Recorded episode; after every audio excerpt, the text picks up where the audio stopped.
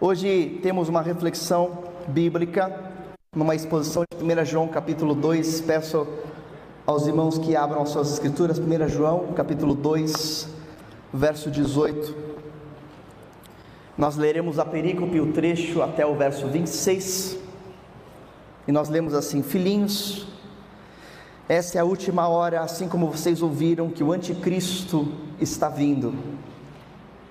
Já agora muitos anticristos têm surgido. Por isso sabemos que esta é a última hora. Eles saíram do nosso meio, mas da realidade não eram dos nossos. Pois se fossem dos nossos, teriam permanecido conosco. E o fato de terem saído mostra que nenhum deles era dos nossos mas vocês têm uma unção que procede do Santo. E todos vocês têm conhecimento. E não lhes escrevo porque não conhecem a verdade, mas porque vocês a conhecem e porque nenhuma mentira procede da verdade. Quem é o mentiroso senão aquele que nega que Jesus é o Cristo? Este é o anticristo, aquele que nega o Pai e o Filho, e todo que nega o Filho também não tem o Pai. Quem confessa publicamente o Filho, tem também o Pai. Quanto a vocês, cuidem para que aquilo que ouviram desde o princípio permaneça em vocês. Se o que ouviram desde o princípio permanecer em vocês, vocês também permanecerão no Filho e no Pai. E esta é a promessa que ele nos fez, a vida eterna. Escrevo-lhes estas coisas a respeito daqueles que os querem enganar. Quanto a vocês, a unção que receberam dele permanece em vocês e não precisam que alguém os ensine. Mas como a unção dele recebida, que é verdadeira e não falsa, os ensina acerca de todas as coisas, permaneçam nele como ele os ensinou. Amém? Lemos aqui o trecho da carta do apóstolo João, primeira carta de João, capítulo 2, verso 18 a 26, e o tema dessa breve reflexão é os anticristos na igreja. Anticristos na igreja.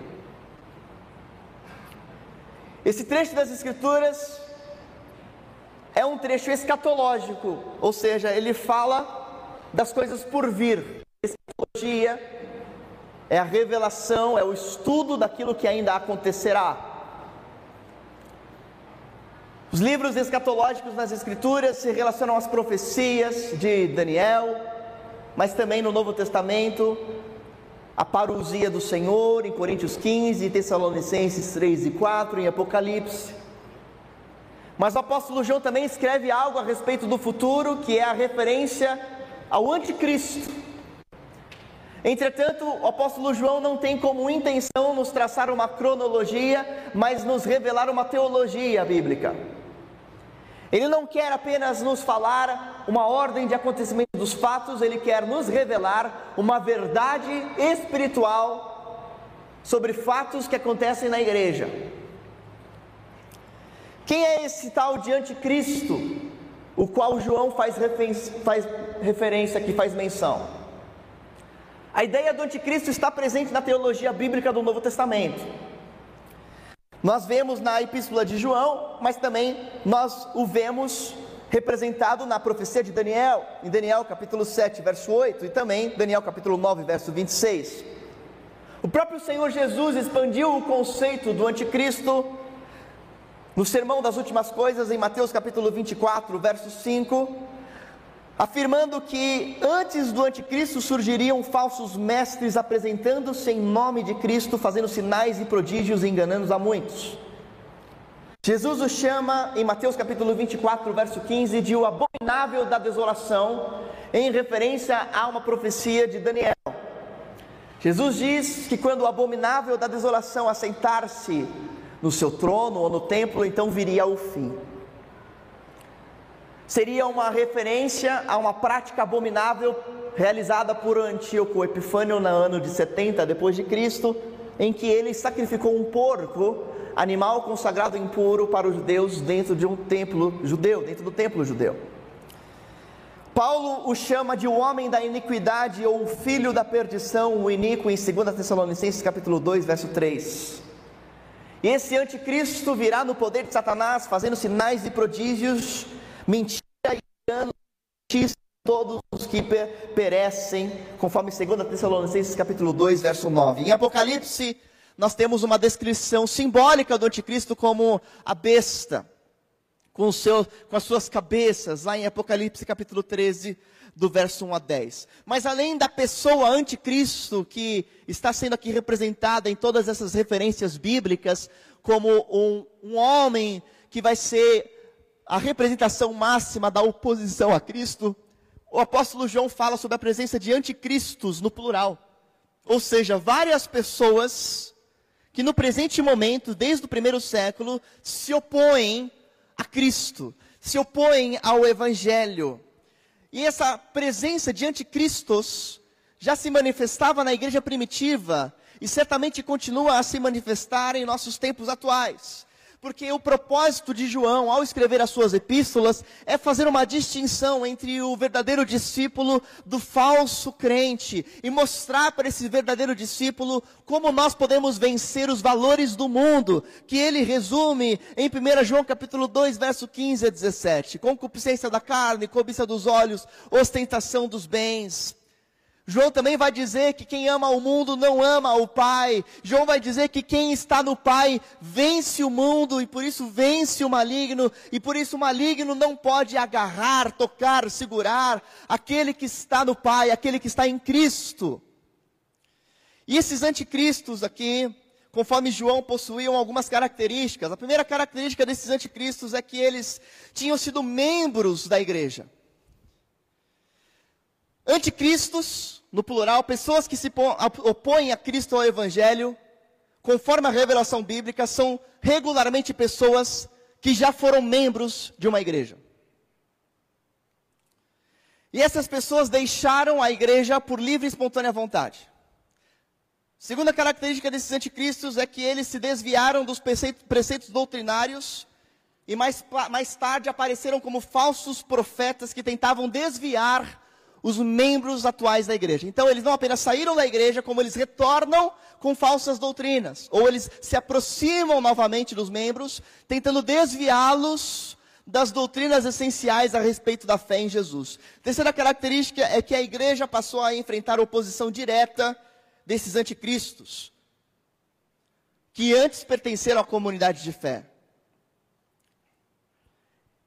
Vendo as características dos anticristos é Talvez até difícil não fazer uma comparação atual com os desigrejados dos nossos dias.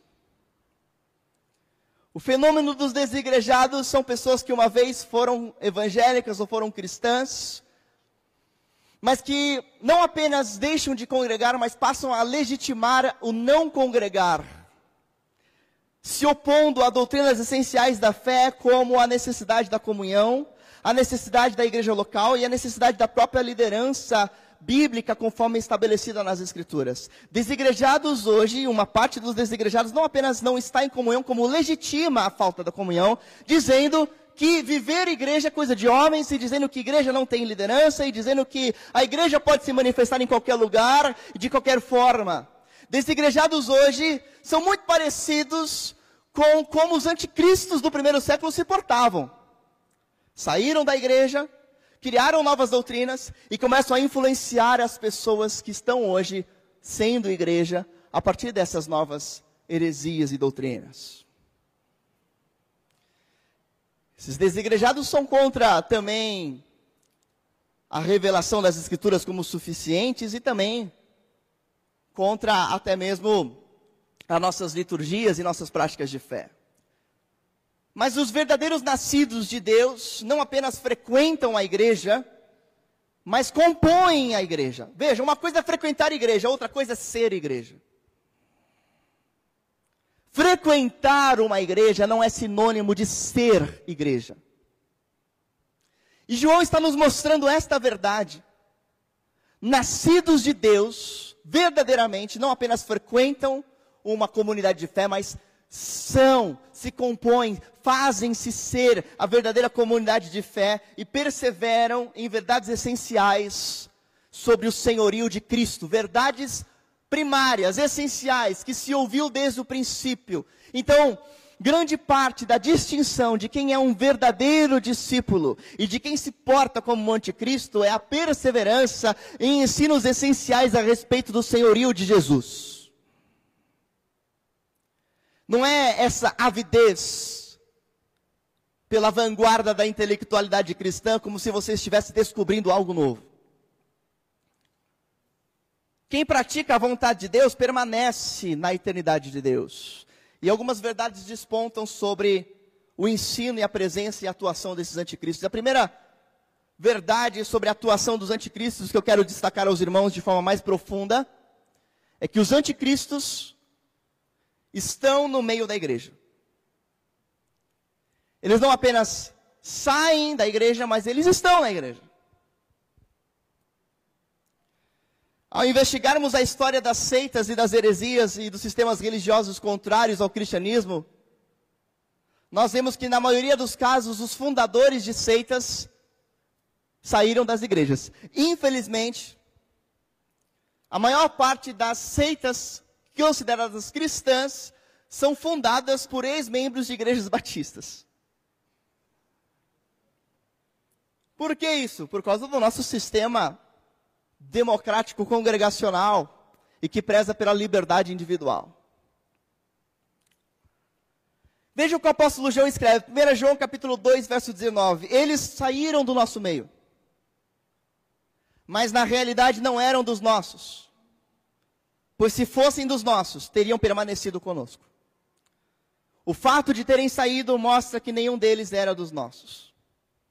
E como é que João caracteriza então esses anticristos? saíram do nosso meio. Essa é a primeira coisa.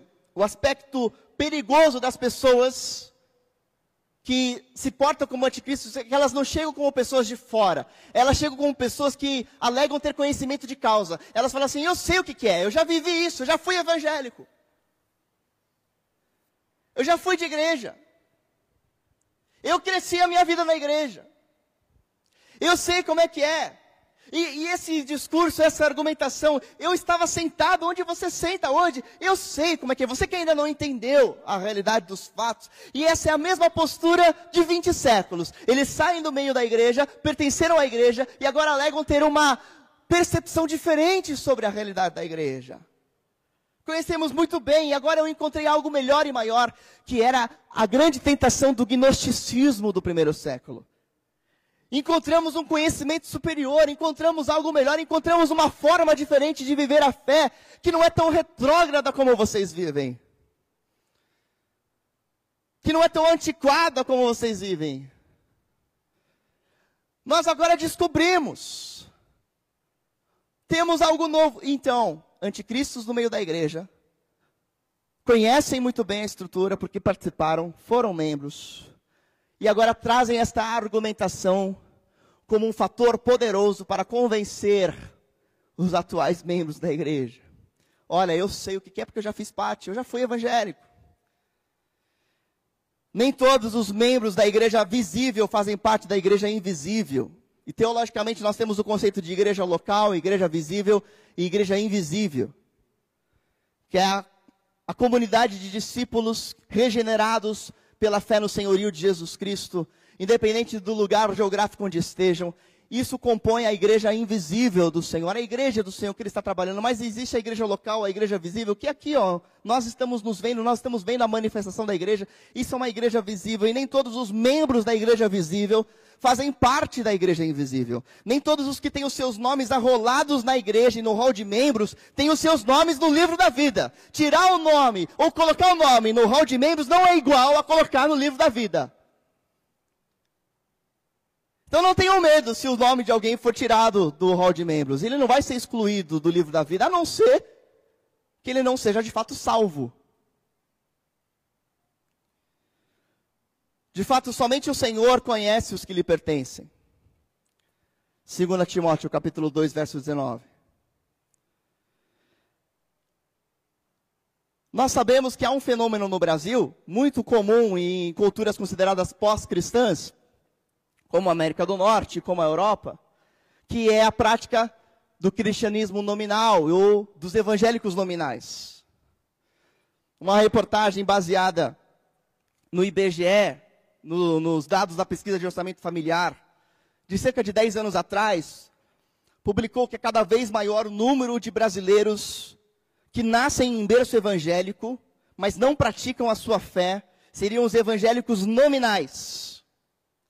E esses números teriam crescido de 0,7% para 2,9%. Em números absolutos, são aí quase 5 milhões de novos brasileiros que se consideram evangélicos nominais, ou cristãos nominais, ou pessoas que são evangélicos sem igreja.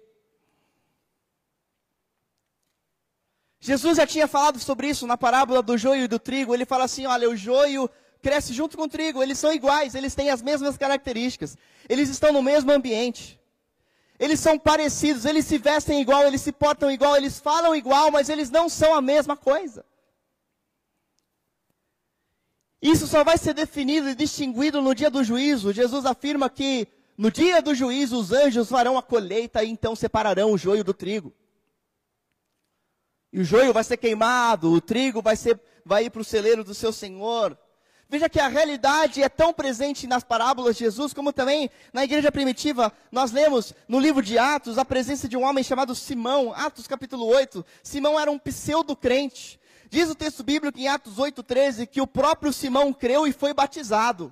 E começou a seguir Felipe a todos os lugares onde ia, maravilhado com os sinais que eram feitos. Entretanto, esse tal Simão, que creu, foi batizado e foi arrolado ao rol de membros da igreja, era um homem que foi posteriormente condenado pelo apóstolo Pedro, porque ele queria comprar o dom do Espírito Santo.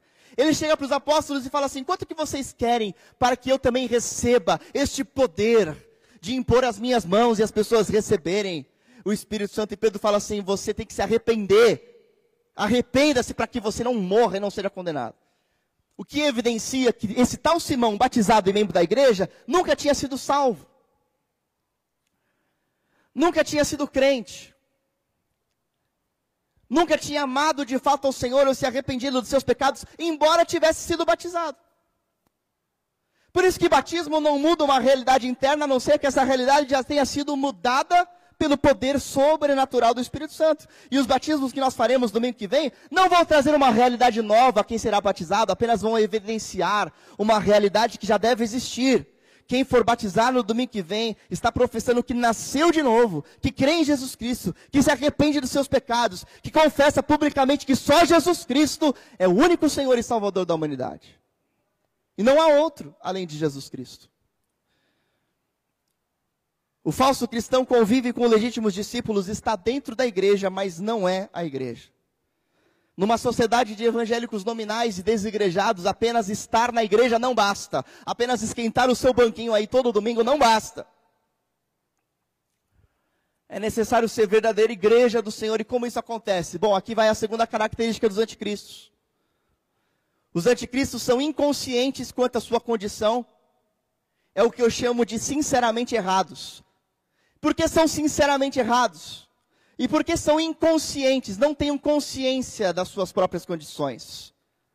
Bom, obviamente, em primeiro lugar, porque não nasceram da água e do Espírito, não tem o Espírito Santo, que é o único capaz de nos convencer do pecado, da justiça e do juízo. Então eles se baseiam nas suas argumentações, na sua pseudo-inteligência. Se baseiam nas suas ideias e na sua teórica experiência de fé. Experiência de fé cristã, que nada se trata, nada mais é do que experiência de vida em igreja, mas não vida com Deus. Lloyd Jones escreve que o pior tipo de hipócrita é o hipócrita inconsciente, que ele é hipócrita e nem sabe o que é. Tem gente que é hipócrita e sabe disso, ele sabe que no fundo não é quem ele diz ser. Mas o pior tipo de hipócrita é aquele que nem sabe que está fingindo ser alguém que não é. Já naquele tempo, aquelas pessoas que conviviam com a igreja no primeiro século, já estavam separados da igreja nas suas raízes e não estavam convictas do seu estado de completa perdição pelos próprios pecados. Essas pessoas que estavam sinceramente erradas, estavam inconscientes, elas não tinham compreensão de que mereciam condenação, elas se achavam mais dignas elas se achavam mais merecedoras, elas se achavam pessoas que, porque frequentavam a igreja, tinham alguma distinção, não tinham reconhecimento de que estavam perdidas sem Jesus Cristo e que foram alcançadas pela graça de Jesus Cristo. E se elas tivessem compartilhado essa experiência básica da igreja, jamais teriam sido capazes de se separar da igreja. Que o fato de terem se separado da igreja evidencia que não eram reconhecedoras da sua dependência da graça. Deus nos salva pela graça, mas o autor de Hebreus escreve no capítulo 3 que se nós perseverarmos até o fim, seremos salvos e que essa perseverança ocorre por meio da manifestação da igreja em comunhão, em exortação mútua, em aconselhamento mútuo, em orações, em cuidado. É impossível ser cristão sem estar em comunhão legítima com irmãos e com a igreja. E por que esses anticristos não eram a verdadeira parte da igreja, por causa da mensagem que eles legitimavam. 1 João capítulo 2, verso 22. Aquele que nega que Jesus é o Cristo, esse é o anticristo. Aquele que nega o Pai e o Filho. O que, que é negar que Jesus é o Cristo? Negar que Jesus é o Cristo. Cristo não é um sobrenome. Cristo é um título é o correspondente em, em grego para o hebraico Messias. Hamashia. Christus significa reconhecer que Yeshua, em hebraico, Jesus, em grego, é o enviado de Deus, é o Messias, é o único Filho de Deus, é o único Senhor, é o único Salvador. Negar que Jesus é o Cristo, em outras palavras, e na nossa prática contemporânea, na nossa prática atual, é aquela pessoa que é amiga do Evangelho, mas ela não consegue assumir que somente Jesus Cristo é único. Ela gosta da palavra de Deus. Ela gosta do evangelho, mas ela também acha muito legal Siddhartha Gautama. Ela acha muito legal Buda. Ela acha muito bacana o Allan Kardec.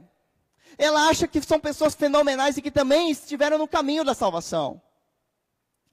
Ela acredita que Deus pode ser revelado de outras formas. Porque afinal de contas, ninguém tem o direito, segundo esta argumentação, de ser o dono da única revelação máxima de Deus. Ninguém tem mesmo esse direito. Mas Jesus Cristo não precisa de direitos, ele é a revelação máxima de Deus. Nós não estamos nos apegando a um direito que não temos, nós estamos pronunciando e anunciando aquele que é o verdadeiro Filho de Deus e único. Não somos donos de toda a verdade, estamos convictos que Jesus Cristo é a verdade. Amém? É muito diferente. Ser dono de toda a verdade é aquele que não dialoga, não conversa, não aprende. É um impositivo, é o um fundamentalista. É a pessoa estúpida e ignorante, porque acha que tem acesso a toda a verdade. Então ela não estuda, não estuda ciências, não lê revistas, não lê reportagens, não estuda nada, ele se isola no seu mundinho religioso e fanático. Esse é o fundamentalista. Esse é o que acredita ser dono de toda a verdade. Cristãos que são donos de toda a verdade se tornam completamente irrelevantes e ineficientes na proclamação da mensagem, porque não conversam com a sociedade. Veja, não é essa a proposta do verdadeiro discípulo. Não é isso. O verdadeiro discípulo sabe que não conhece toda a verdade, mas ele sabe que, inegavelmente, Jesus Cristo é a única verdade para ele. E não há outra verdade maior, não há outra verdade máxima sobre a revelação de Deus, da pessoa de Deus, da salvação em Deus, a não ser Jesus Cristo. E todo aquele que não consegue admitir isso está no espírito do anticristo.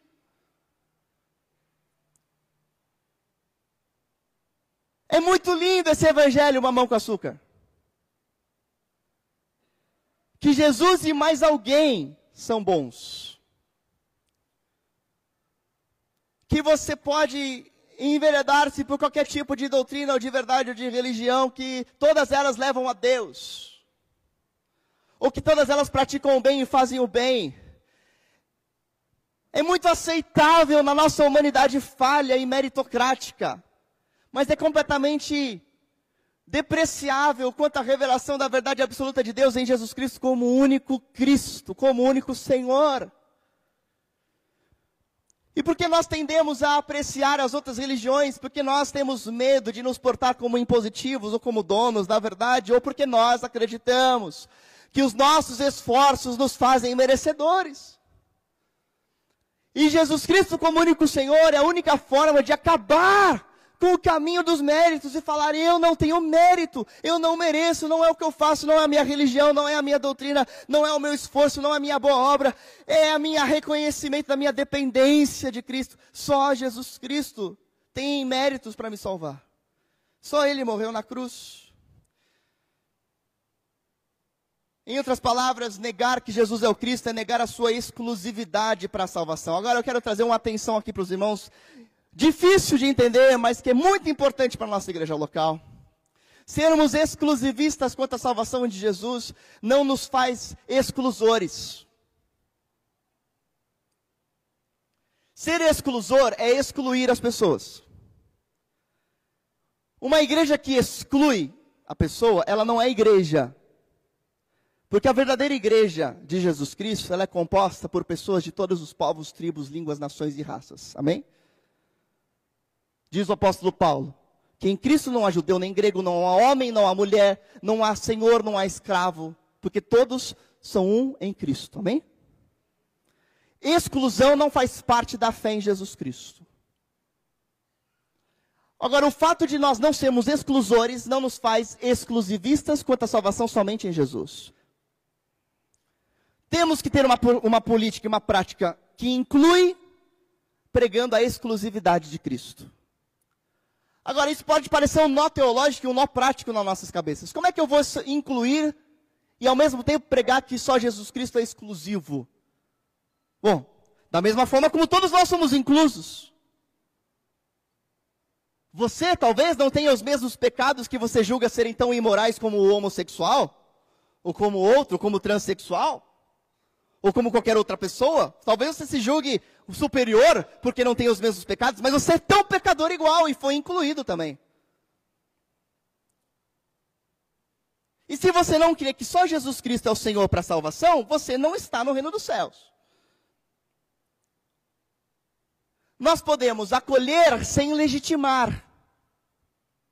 O que é legitimar? É fazer o pecado se tornar certo. Falar que o erro é certo. Falar que o pecado é o padrão de Deus. Isso é a legitimação do pecado. Mas para incluir pessoas e para acolher pessoas, você não precisa legitimar o pecado. Você inclui e fala assim: olha, todos nós somos pecadores. Nenhum de nós está no padrão do ideal de Deus.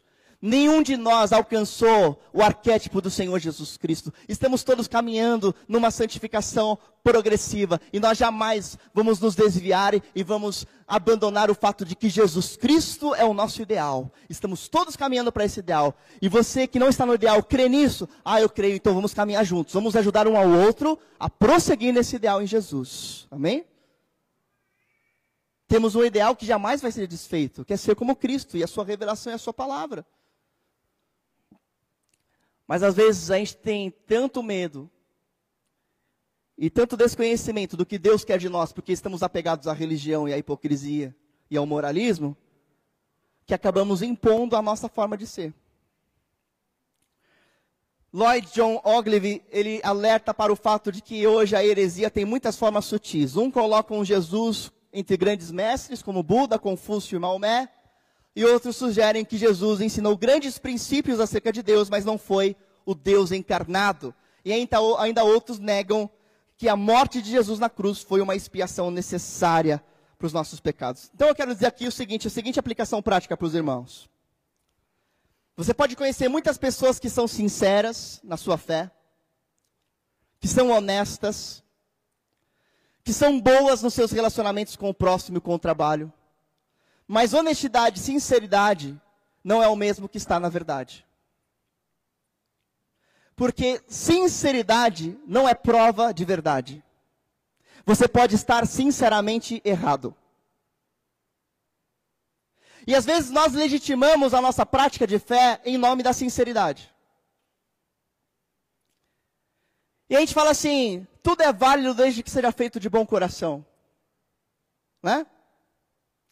Não, mas tadinho, ele, tá, ele, ele não está crendo que Jesus Cristo é o único Senhor. Ele não está fazendo por causa de Jesus, mas ele está fazendo bem para o próximo. Legal, é válido como ação humanitária. É válido como ação de desenvolvimento humano. Mas não é válido como única prática que nos leva à vida eterna em Jesus Cristo. E às vezes nós estamos enveredando por esse mesmo caminho de julgar a espiritualidade ou a salvação a partir da sinceridade.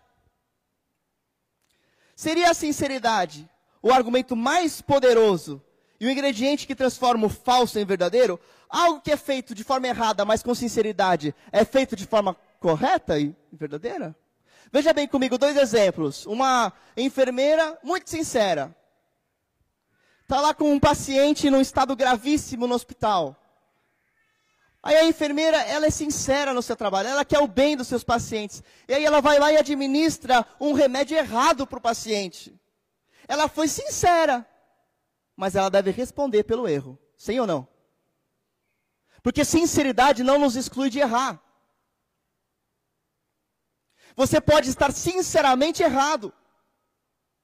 Você pode ser sincero nas suas intenções, sincero no seu relacionamento para o próximo, sincero na sua relação no seu trabalho, mas ainda assim está errado quanto a Jesus. Está errado quanto o que Deus quer de você. Pensa agora numa segunda ilustração: um homem está na sua casa de noite, ele escuta um barulho na sala. E esse homem tem porte de arma. Aí ele escuta lá o barulho da madrugada, ele corre, vem uma penumba, pega a arma e atira. Pum! Quando ele acende a luz, ele vê que era a filha dele que estava fazendo o lanche. Foi sincero, né? Foi defender a família. Foi proteger o patrimônio, foi cuidar de tudo, mas fez o erro mais absurdo de todos em nome da sua sinceridade. É preciso muito mais do que sinceridade para que algo seja verdadeiro. Porque a fé numa mentira gera desastres. A fé numa mentira pode te conduzir a um afastamento desastroso e eterno da verdade. Por isso eu quero orar com os irmãos sobre a seguinte reflexão: você está na igreja ou você é a igreja? Você crê na verdade ou você apenas se apega à sinceridade? Você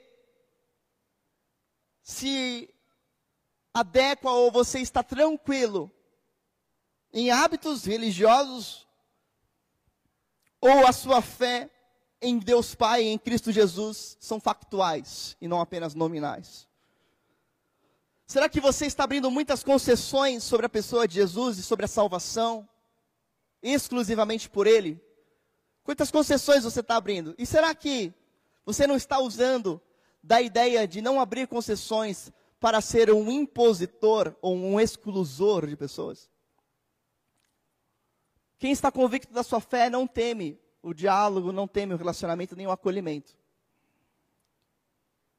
Eu quero orar com os irmãos diante dessas questões e dessas reflexões. Ore comigo agora. É importante que você hoje reflita sobre a sua condição espiritual real diante de Deus. Você é verdadeira igreja? E como é que você sabe que é verdadeira igreja ou não? Bom, primeiro sobre quem é Jesus para você. Jesus é único, suficiente Senhor na sua vida? Jesus é exclusivo para você, só Ele. Não tem mais nenhuma outra verdade religiosa e espiritual. Só Jesus Cristo salvo.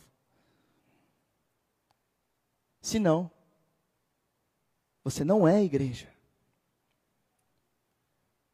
Ah, mas só Jesus Cristo salva, mas ainda assim, você saiu do meio da igreja e hoje faz parte daqueles que não se congregam na igreja. Lembre que os anticristos começaram assim. Se deixaram alimentar por falsas verdades, porque acreditaram que agora tinham uma verdade superior. Você está sendo verdadeira igreja? Você está permanecendo nas verdades essenciais da fé? Senhor, estamos aqui como tua igreja, orando para que o Senhor sonde nossos corações e que teu Espírito continue a falar a cada vida na tua palavra. Meu Deus, que o Senhor continue a ecoar pela ação do teu Espírito Santo essas verdades espirituais, a sondar o nosso ser e a nos mostrar o quanto a nossa fé em Ti, Jesus Cristo, está sendo suficiente, está sendo exclusiva, está sendo transformadora, está nos levando à perseverança. E nós oramos em nome de Jesus para que o Senhor nos liberte das legitimações dos pecados e dos erros, em nome da sinceridade. Pai, mostra-nos, ó Pai, em nome de Jesus, se existem circunstâncias ou avaliações que fazemos em nome da sinceridade, mas que estão nos desviando da verdade. Pai, nós clamamos em nome de Jesus Cristo para que o Senhor nos alerte quanto ao espírito do anticristo em meio à igreja e que o Senhor nos faça perseverantes na tua palavra e na tua verdade, Senhor. Oramos para que o Senhor nos mostre em cada um de nós como esses princípios devem e podem ser aplicados. Em nome de Jesus e para a tua glória. Amém, Deus.